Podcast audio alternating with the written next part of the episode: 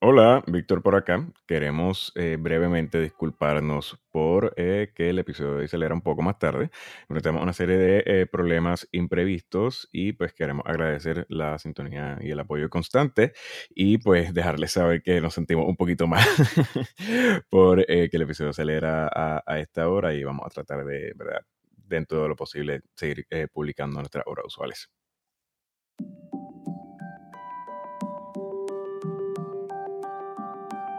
Componente fiscal de la rama ejecutiva defiende presupuesto del gobernador en las vistas de presupuesto.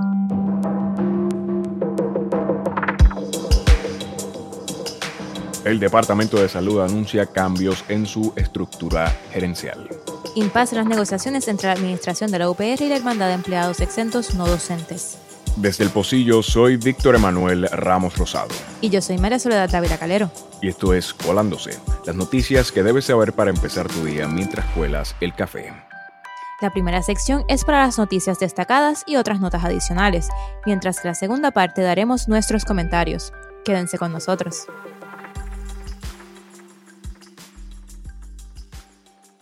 Un día después que el gobernador Pedro Pierluisi diera su discurso de presupuesto, la legislatura celebró una vista pública conjunta de las comisiones de Hacienda de Cámara y Senado, según establece la resolución de la Cámara 149 y la resolución del Senado 66. Ayer estuvieron de deponentes el componente fiscal de la rama ejecutiva. Estos son Omar Marrero, director ejecutivo de la Autoridad de Asesoría Financiera y Agencia Fiscal, OAFAF, Juan Blanco, director de la Oficina de Gerencia y Presupuesto, UOGP, y Francisco Párez, secretario de Hacienda. Estos resaltaron que la propuesta original del gobernador era de sobre 10.700 millones y que la actual es de 10.345 millones. Sin embargo, la resolución de presupuesto de la Junta de Control Fiscal es de 10.112 millones. El presidente de la Comisión de Hacienda del Senado, Juan Zaragoza, no se mostró convencido con la propuesta del gobernador. Zaragoza dijo, y cito, un presupuesto va más allá de un conglomerado de números, tiene que ser una hoja de ruta hacia donde uno va uno ve este presupuesto y no ve esa ruta clara porque aquí hay un montón de cosas pasando. Corrientes subterráneas que dejan unos vacíos. Cierro cita. Además, en las vistas, el director ejecutivo de AFAF indicó que el presupuesto no incluye el pago o servicio de la deuda, mientras que el director de OGP dijo que tampoco están considerando el pago de nómina de los empleados que actualmente están en la Autoridad de Energía Eléctrica, pero que no pasarán a trabajar a Luma Energy. Por su parte, el representante del PIB, Denis Márquez, describió el proceso de las vistas como una tragicomedia, especialmente por la admisión de los deponentes de que el proceso de presupuesto está subordinado a la Junta Fiscal. En la tarde también se presentó a deponer Jorge Haddock, el presidente de la Universidad de Puerto Rico. En su ponencia, Haddock argumentó que sería problemático para la UPR el que se implemente el recorte de 94 millones que está en la resolución de presupuesto de la Junta Fiscal. Esto porque se afectaría el funcionamiento de la universidad, el acceso a fondos federales y puede afectar la acreditación. Sin embargo, en su ponencia, Haddock también dijo que, y cito, el plan fiscal está basado en la premisa correcta de que la UPR puede generar sus propios ingresos. Cierro cita. Haddock reiteró que la UPR ha implementado la mayoría de los cambios del plan fiscal y mencionó que los recaudos por concepto de matrícula han ido de 40 millones a entre 170 y 180 millones. Esto aún cuando la cantidad de estudiantes ha mermado. Entre las preguntas de la vista, que duró casi cuatro horas, Zaragoza cuestionó el que haya recintos que tengan su propio departamento de contabilidad, a lo que Haddock contestó que, y cito, nos estamos moviendo a un modelo donde estos recursos se compartan. Cierro cita.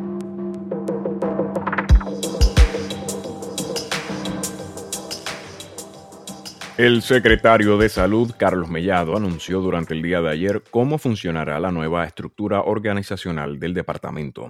Además, aseveró que el sistema de investigación de casos y rastreo de contactos no será desmantelado.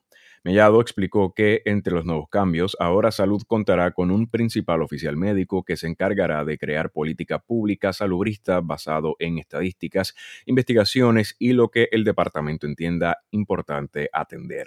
Iris Cardona fue nombrada al puesto. El secretario también anunció que José Becerra fungirá como principal oficial de epidemiología.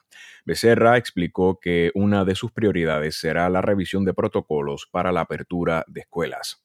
Adicionalmente, se anunció que el puesto de secretario auxiliar de Planificación y Desarrollo será ocupado por Eduardo Zavala. Zavala explicó que se enfocará en robustecer y mejorar los sistemas de recopilación y análisis de datos, además de hacerlos más entendibles y de fácil acceso. Por otro lado, Mellado expresó preocupación por los cuestionamientos a cómo Salud está trabajando el asunto de los datos relacionados a COVID-19. Y aquí no puede haber un doble mensaje. No lo puede haber. No puede haber un doble mensaje. Es inaceptable. Y es inaceptable porque cuestionar al Departamento de Salud en sus estadísticas, cuestionar al Departamento de Salud y hacer entender como que se van a tapar estadísticas. ¿Por qué? ¿Por qué razón el Departamento de Salud querrá eh, tapar estadísticas? La realidad, la realidad. La realidad la viven ustedes en la calle. Y desde el día uno, yo he sido transparente y lo vamos a seguir siendo. Las expresiones del secretario se dan en el contexto de señalamientos levantados por los propios empleados del sistema de rastreo de que salud no está siendo completamente transparente con las estadísticas. Cabe señalar que el problema de estadísticas y datos es uno que se viene arrastrando desde el año pasado. No fue hasta que el gobierno de Wanda Vázquez se sintió presionado por la comunidad científica que se establecieron tales sistemas y desde el principio han enfrentado retos. También se debe mencionar que no es la primera vez que el sistema de rastreo enfrenta problemas. Anteriormente, la salida de la exdirectora del programa, Fabiola Cruz, se vio envuelta en controversias cuando antes de que saliera del puesto ya se había ordenado a que se cambiara la cerradura de su oficina y a mover sus cosas. Adicionalmente, el Departamento de Salud, bajo la dirección de Mellado, en más de una ocasión no ha sido del todo diligente con la publicación de informes y datos importantes. El informe semanal de transmisión de casos, por ejemplo, ha sido publicado en varias ocasiones tarde en las noches a pesar de estar preparados desde el día anterior. En más de una ocasión, este medio ha tenido que solicitar directamente el documento a salud. Ante las preocupaciones levantadas esta semana de que el sistema de rastreo sería desmantelado, el secretario aclaró que ese no será el caso, sino que ahora trabajarán dentro de una estructura distinta. Una estructura que le responda al Departamento de Salud y una estructura que con los fondos federales nosotros podamos tener, robustecer nuestro departamento para que cuando acabe el COVID poder hacer lo mismo todas las condiciones que en Puerto Rico tenemos. Porque esto no, es COVID, el Departamento de Salud no existe por el COVID. El Departamento de existe desde el 1917 y ha sido eficiente en todo momento. Y eso es lo que yo quiero proyectar. Vuelvo y repito, vamos a seguir trabajando porque mi idea no es desmantelar absolutamente nada. Y a los señores alcaldes y a los municipios que tengan por seguro que para mí una de las cosas más prioritarias es mantener ese sistema de rastreo de los municipios. Jamás en la vida me se me ocurriría quitar un de.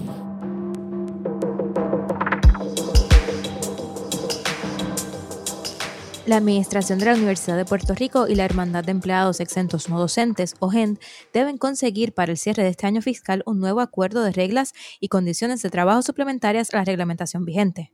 Este acuerdo laboral es el equivalente a un convenio colectivo. Según reconocen ambas partes, una de las razones para el tranque se da por la certificación 80 de 2021 de la Junta de Gobierno de la UPR. Esta certificación busca establecer los parámetros para la negociación y ratificación de los acuerdos laborales entre la administración universitaria y diferentes grupos de empleados. La directora ejecutiva de la UPR, Soneimi Rodríguez, y el director de Recursos Humanos, Nelson Rivera Villanueva, defendieron la certificación como una que busca agilizar los procesos de negociación. En contraste, Janel Santana Andino, presidenta de la GEN, criticó tanto la manera en que la certificación fue aprobada como algunas áreas de su contenido. Entre las preocupaciones que Santana ve con la certificación está el poder que le da al presidente de la UPR de rechazar o modificar el acuerdo laboral, así como el que la certificación busque regular la manera en que la GEN aprobaría el acuerdo, lo que Santana vio como una intromisión. La administración el 6 de abril trajo unas reglas de, negociación.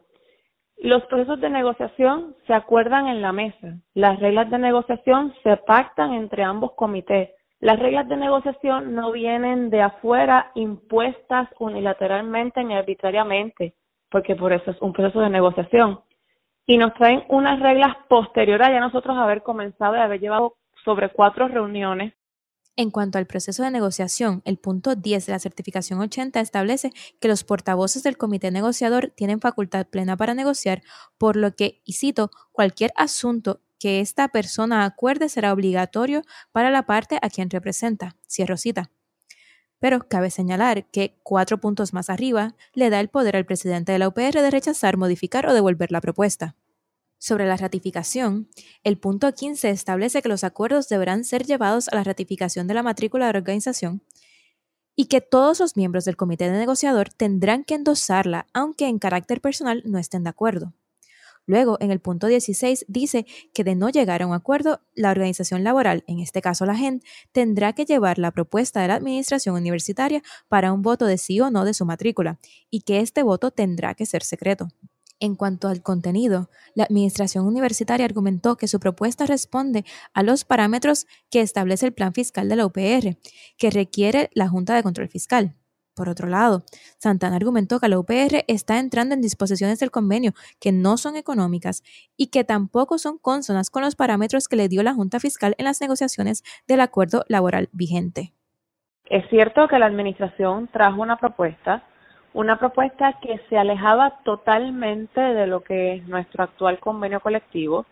Eh, si bien es cierto que, que, hay que cumplir con, unas especificaciones de la Junta de Control Fiscal y, y todo lo demás en el presupuesto, la propia Junta de Control Fiscal, cuando tuvimos que ir a Fortaleza para que hubiese una intervención para que ratificaran el convenio que llevábamos negociando cuatro años, ellos, ellos dictaron como que dónde era que había que enmendar o trabajar en asuntos para ir a tono con el plan fiscal y con el presupuesto. Sin embargo, la administración obvió todos esos pasos, todos esos puntos, que son cuatro puntos, y se fueron por encima. Entre las preocupaciones de Santana está que se elimina la participación de la gente en varios comités, entre los que está el comité de cafetería, y se elimina el comité de plan médico del cual la gente participa. Además, le preocupa la reducción de 129 artículos del acuerdo laboral actual a poco más de 80 artículos. Esto se da mediante la eliminación de algunos artículos y la consolidación de otros. Entre los artículos que se consolidan está el de licencia por maternidad y los acomodos de lactancia. Esto, según Santana, puede traer problemas a la hora de la implementación de ambas políticas. La administración universitaria, sin embargo, tiene una interpretación distinta sobre la consolidación de los artículos sobre licencia de maternidad y lactancia. La directora ejecutiva de la UPR dijo, y cito, la UPR no ha trastocado ningún derecho de la mujer. No se ha aprobado ninguna medida que reduzca los derechos de los trabajadores y las trabajadoras. Las reglas y condiciones de trabajo vigentes reconocen los derechos que por virtud de ley y reglamentación cobijan a las madres trabajadoras y confiamos en que así se mantendrá en el nuevo acuerdo. Cierro cita.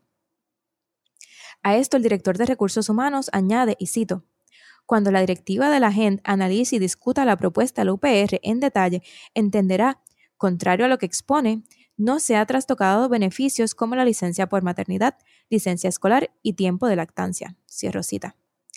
Santana insistió que no ve por qué no se puede dar continuidad al acuerdo laboral actual, porque éste ya cumple con los cuatro puntos de la Junta Fiscal y además ya tiene una reducción por eliminación de la exención de matrícula para los empleados de la gente. Sin embargo, la presidenta de la gente reiteró que ellos están en la mesa de negociación de buena fe. La, la hermandad siempre llevamos 48 años. En 48 años, con tantos presidentes de la Universidad de Puerto Rico, diferentes administraciones, siempre hemos logrado llegar a acuerdos en los convenios colectivos, excepto con, con el actual presidente. Estuvimos cuatro años para negociar el pasado y, y ahora mira el tranque que tenemos.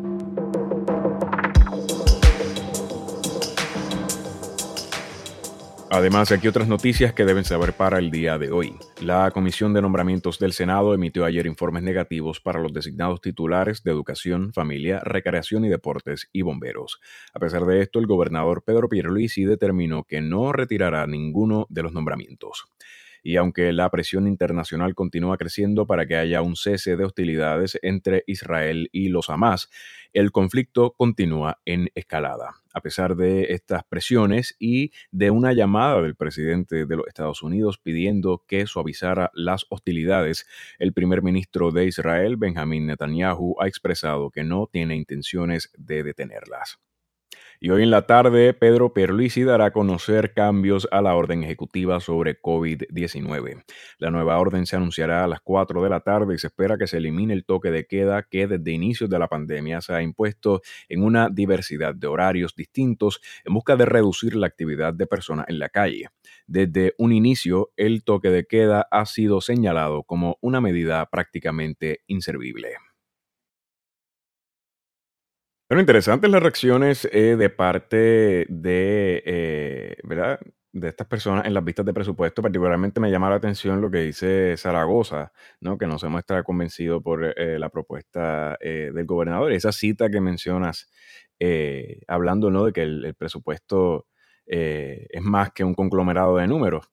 me parece sumamente interesante, particularmente en el contexto de que hablamos anteriormente del de, histrionismo, ¿no? Que, en el que se da este mensaje de presupuesto a la legislatura, que sabemos que es como que un poco self-serving, guess, que puede ser como que la, la palabra, el término a utilizar, eh, porque sabemos que pues ya, ya estamos en un punto dado donde pues esto se determina principalmente por la Junta de Control Fiscal.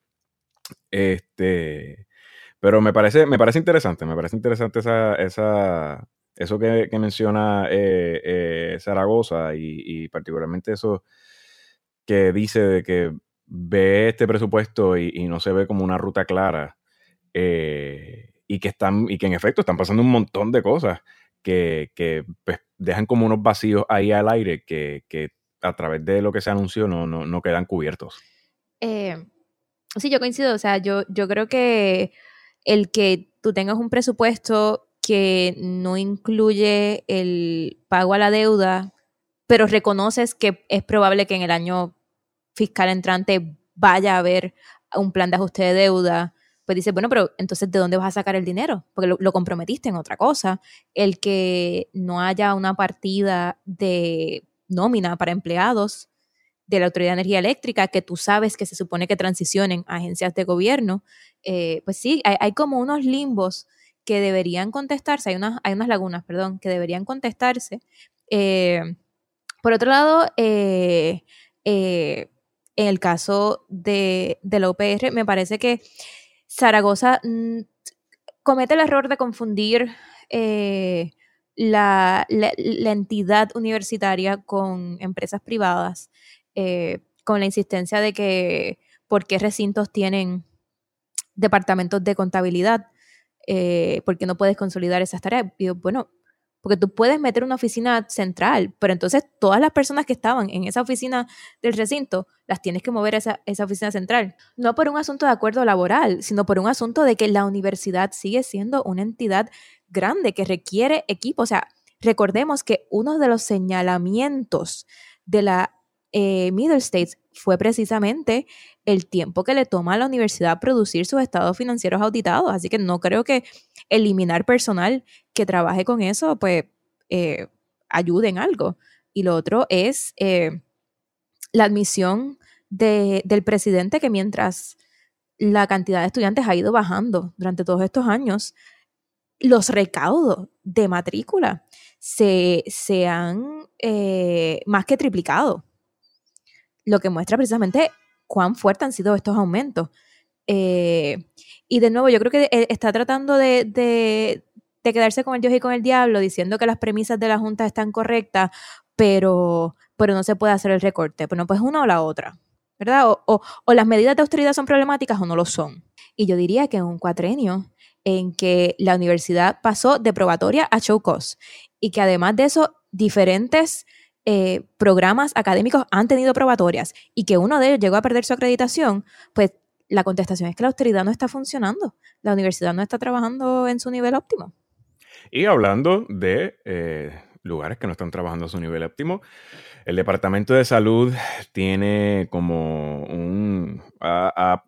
anunciado una nueva estructura organizacional eh, que todavía, a pesar de que pues, ayer se hizo toda esta conferencia de prensa donde el secretario explicó cómo iba a funcionar, no queda completamente claro cuál, de dónde nace la necesidad ¿no? de, de, anunciar estos puestos nuevos y de reorganizar qué departamento y, y oficina van a estar respondiendo a cada uno de estos nuevos principales oficiales y el secretario auxiliar de planificación.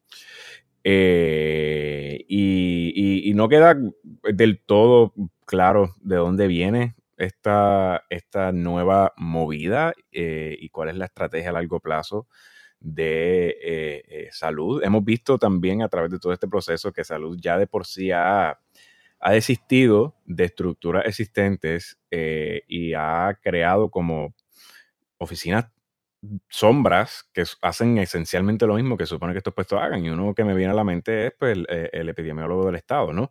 En vez de tener un epidemiólogo del Estado en propiedad, hay una oficina de epidemiología, que este caso era dirigida por, la doctora Encijar eh, Hassan, eh, pero y, que esta oficina entonces lleva a cabo todas las responsabilidades de lo que supone que hiciera la, el epidemiólogo del Estado. Y no queda claro, ¿no? De por qué esta redundancia en puestos eh, para supuestamente centralizar como esta respuesta.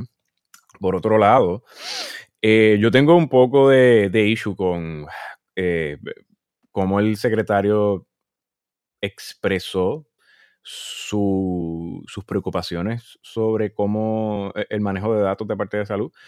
el secretario básicamente dijo que pues no le gusta que le cuestionen el Departamento de Salud como están mencionando los datos. Eh, cómo están trabajando los datos, ¿no? Y aquí sabemos que ha sido precisamente ese cuestionamiento, es lo que ha permitido que aquí tengamos sistemas eh, de recuperación y, procesamiento de estadísticas relacionados a COVID que, tengan algún grado de funcionalidad. Porque si no llega a ser por esos cuestionamientos de parte de la comunidad científica, de parte de la prensa, aquí quién sabe si ni siquiera tendríamos un sistema de rastreo, ¿no? Así que, que me parece un poco a destiempo esas expresiones del, del secretario, eh, particularmente en un momento dado donde estamos viendo unos cambios que levantan bandera. Levantan bandera porque sabemos que los datos se utilizan para dictar política pública y que cuando tú cambias parámetros, eso puede cambiar los resultados de los datos que se van a utilizar para abrir las escuelas. Y eso puede crear una narrativa positiva o eso puede crear una narrativa negativa, dependiendo de cómo se vean esos datos. Así que ciertamente aquí tenemos que ser sumamente cuidadosos en cómo eh, eh, vamos a estar mirando estos datos y, aquí la invitación es a que, a que se cuestionen siempre, se cuestionen siempre eh, no solamente lo que dicen los datos, sino cómo se recopilaron esos datos y cómo se analizaron. Y, contamos, me consta con el grupo de, del sistema de, rastreo, son personas profesionales muy responsables y, muy buenos ¿no? en, en lo que hacen. Pero, pues lo que la política que dicta el departamento a base de esos datos, pues no todo el tiempo sabemos que responde necesariamente a, lo que esos datos nos dicen. Así que, no sé, me, creo que, más que nunca ahora sí debemos estar muy pendientes a ese, a ese tema. Mira, la información se usa o para hacer política pública o para justificar política pública.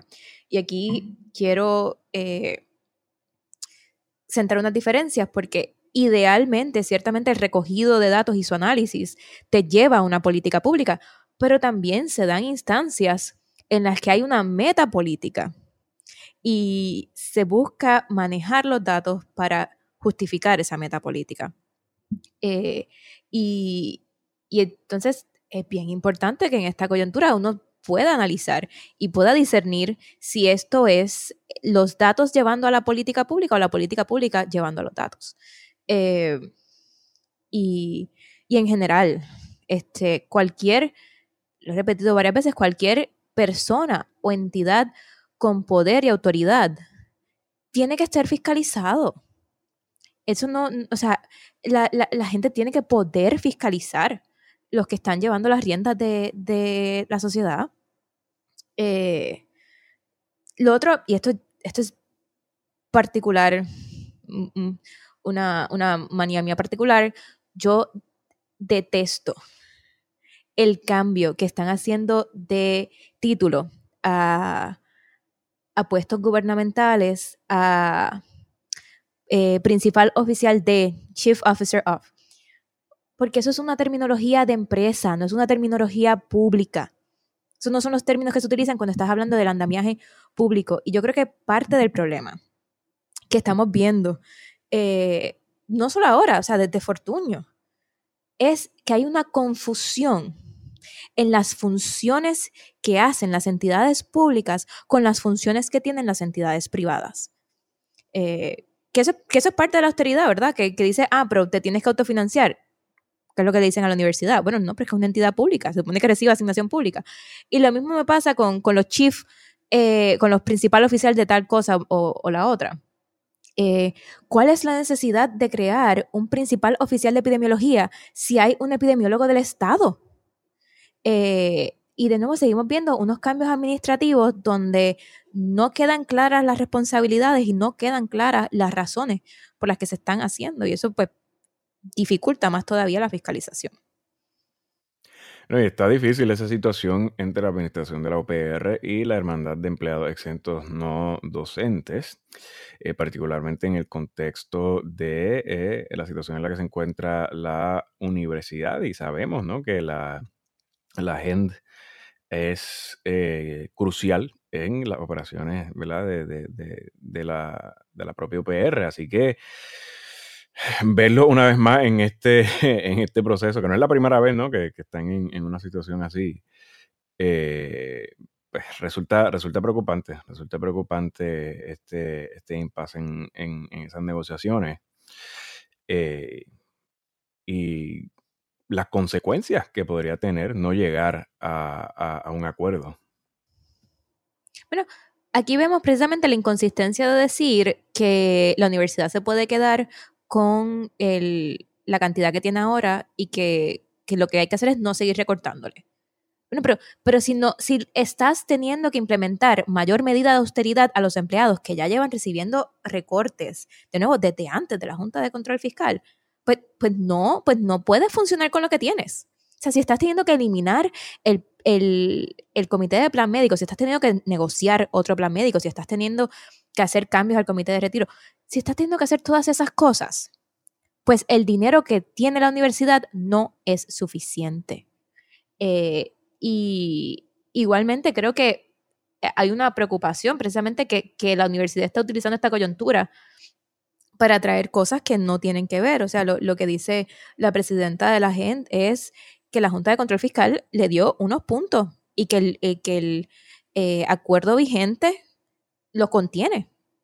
Entonces, si el acuerdo vigente, que les tomó cuatro años negociar, si el acuerdo vigente tiene eh, todos los puntos aprobados por la Junta de Control Fiscal, entonces, ¿por qué tienen que negociar algo distinto?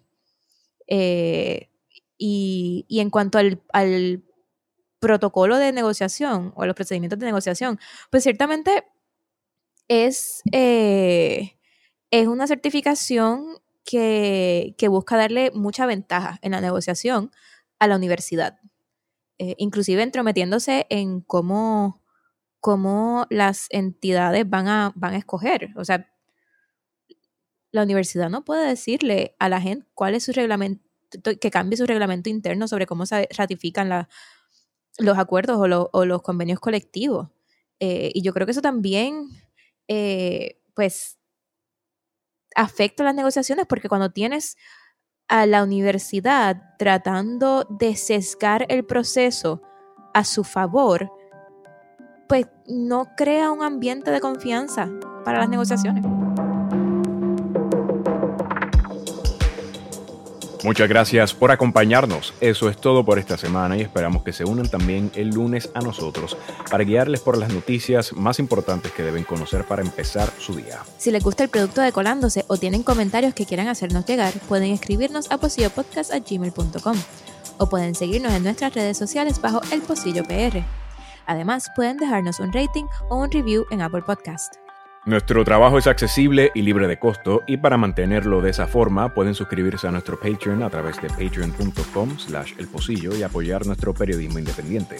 También pueden hacer donaciones directas por ATH Móvil buscando El Pocillo PR en la sección de Pay a Business. Mi nombre es Soledad Davila Calero. Y yo soy Víctor Emanuel Ramos Rosado. Esto fue Colándose. Buen fin de semana.